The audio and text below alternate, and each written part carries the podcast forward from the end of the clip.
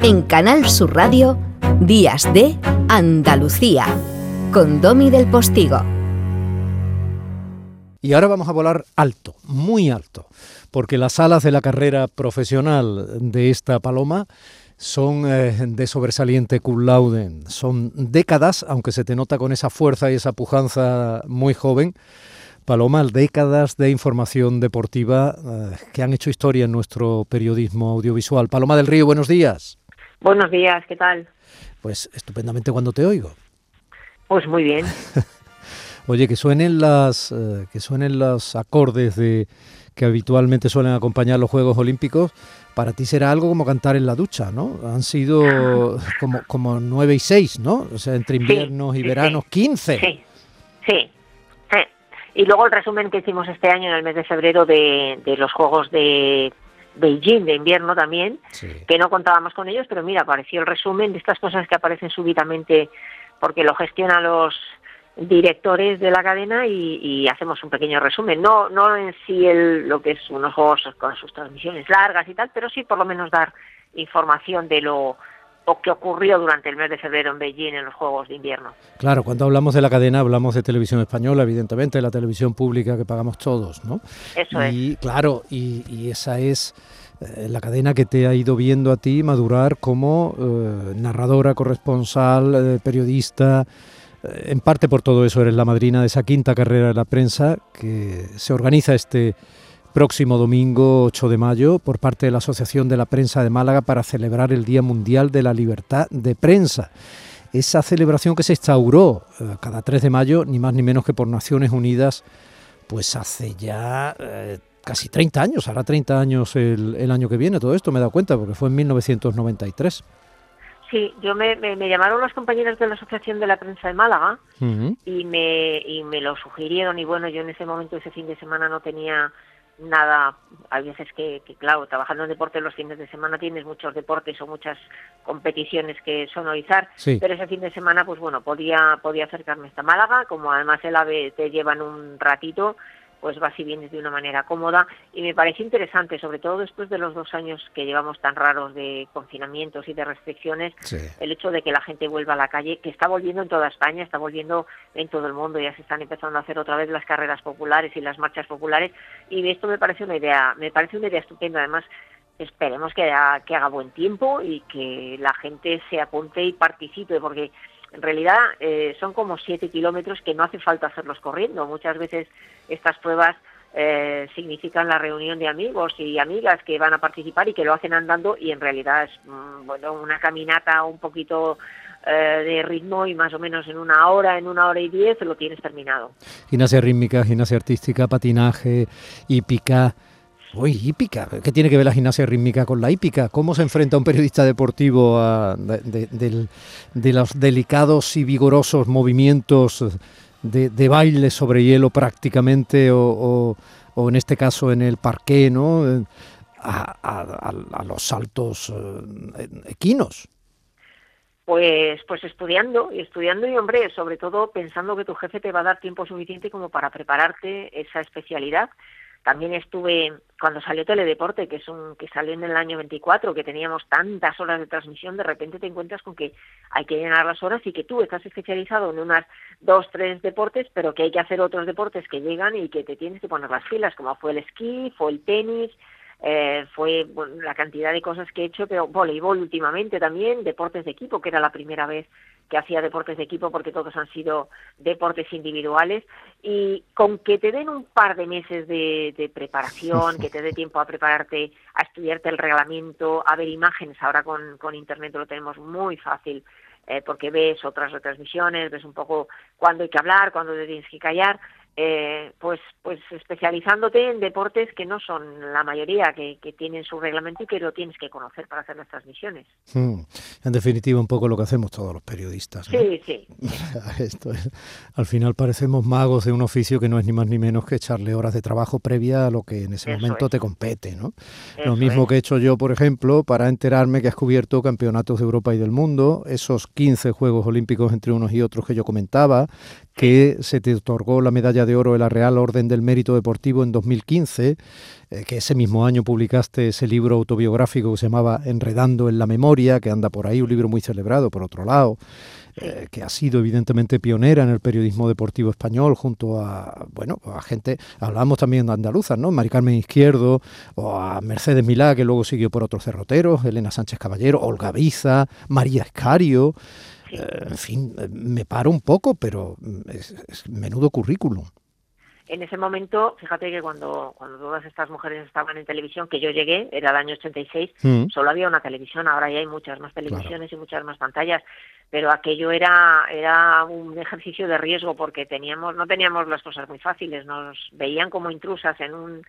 Eh, fíjate que si hubiéramos ido a nacional o internacional o economía no hubiera pasado nada, o a sociedad, pero, pero ir a deportes era un terreno muy, muy masculino, sigue siéndolo, pero pero bueno era una cuestión vocacional y, tanto ellas como yo queríamos hacer aquello y nos plantamos y empezamos a trabajar como si nada, como si no nos afectaran las críticas que, que a veces recibíamos de nuestros propios compañeros.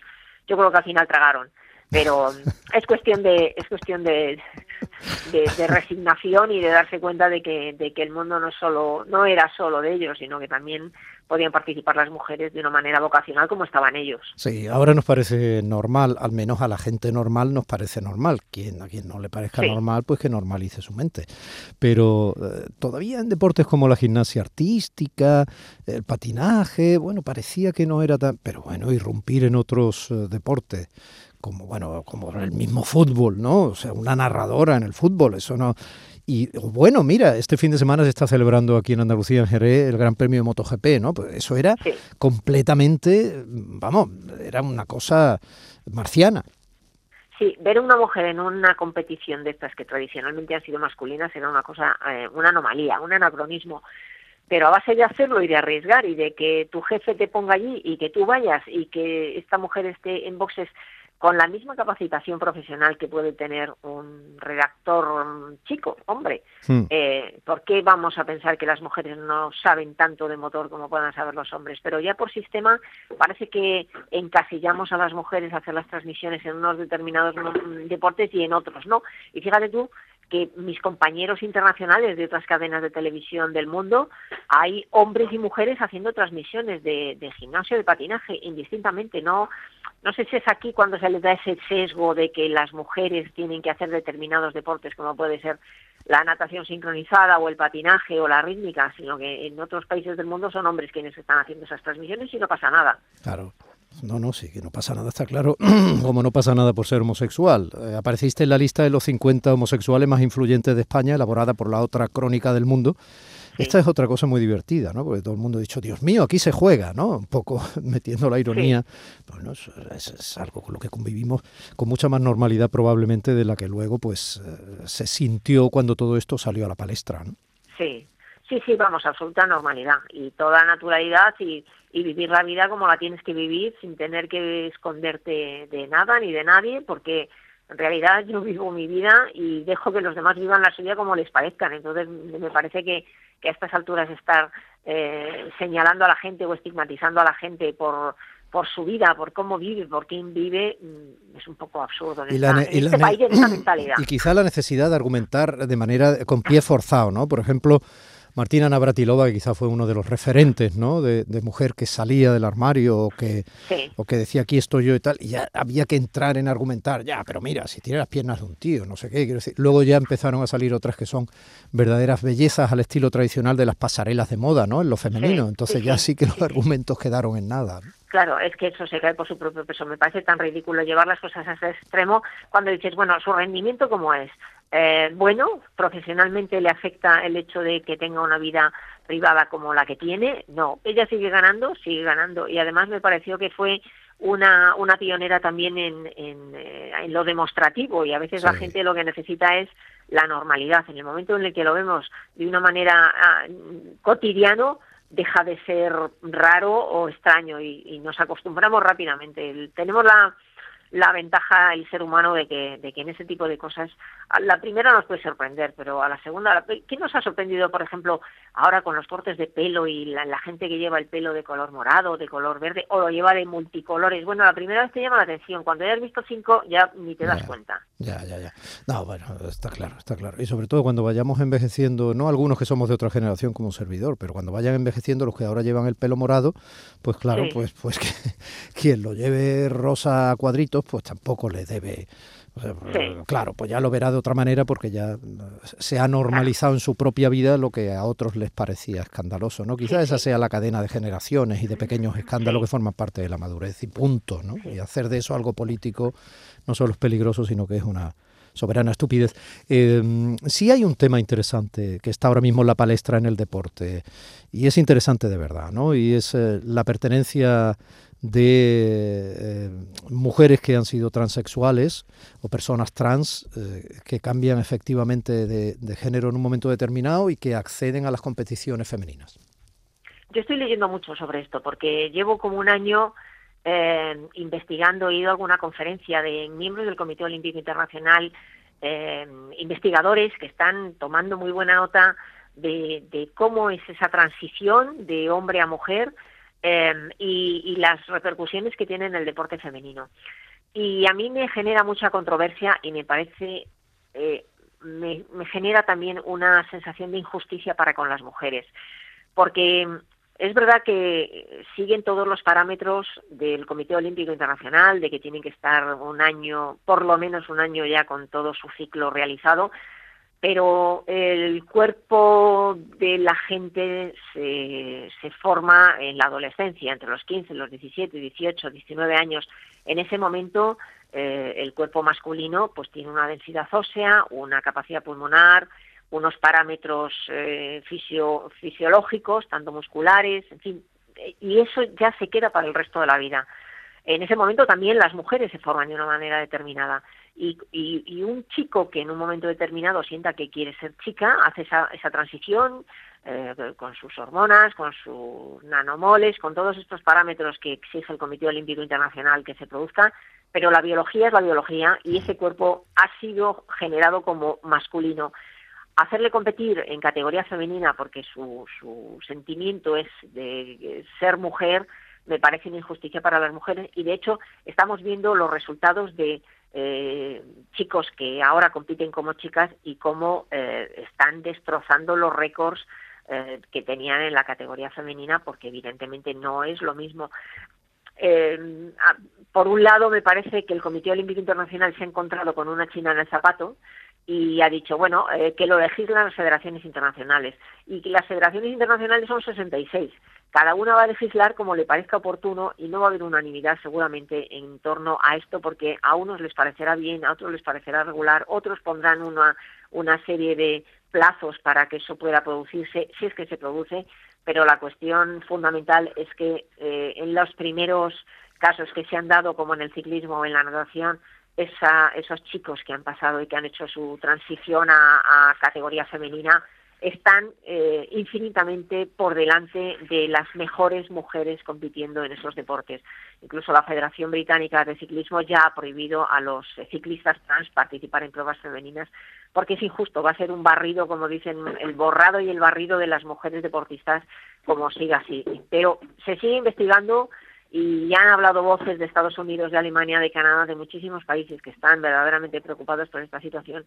No sé, sinceramente, cómo va a terminar de regularse de una manera unánime en todo el mundo con respecto a este asunto, pero a mí me tiene muy sorprendida. Sé que tienes otra cita, te voy a dejar. Eh, Paloma del Río, eh, gracias por ser compañera, la madrina de esa quinta carrera de la prensa, esa prueba que organiza este domingo próximo, el 8 de mayo, la Asociación de la Prensa de Málaga para celebrar el Día Mundial de la Libertad de Prensa. Es obvio que tú te has sentido libre siempre y además nos lo traslada. Le estoy dando vuelta a todos los premios que tienes, insisto, no los puedo contar todos.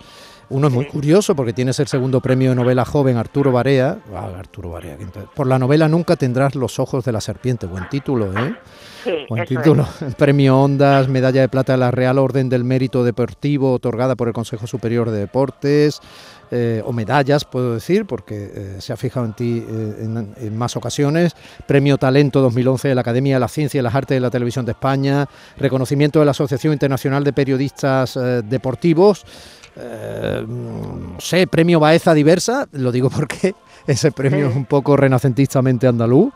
Pero el premio que más me gusta de todos, Paloma, es el premio en la categoría de deportes, los décimos premios Alegría de Vivir. Porque es... No, eh, lo, gestiona Lucrecia y es la alegría de vivir, la alegría de estar vivos y después de lo que ha pasado estos dos últimos años, pues me parece que... Lucrecia, la cantante cubana española ya. sí, ah, la adoro, la adoro. Pues eh, gracias por esa alegría de vivir y por ese nivel de profesionalidad que ha servido de magisterio para tantos y tantos compañeros y compañeras que ya transitan el periodismo deportivo o el periodismo en general en radio y en televisión. Un beso muy grande, Paloma, te veo en la carrera. Muchísimas gracias, un abrazo para todos y a animarse. Gracias.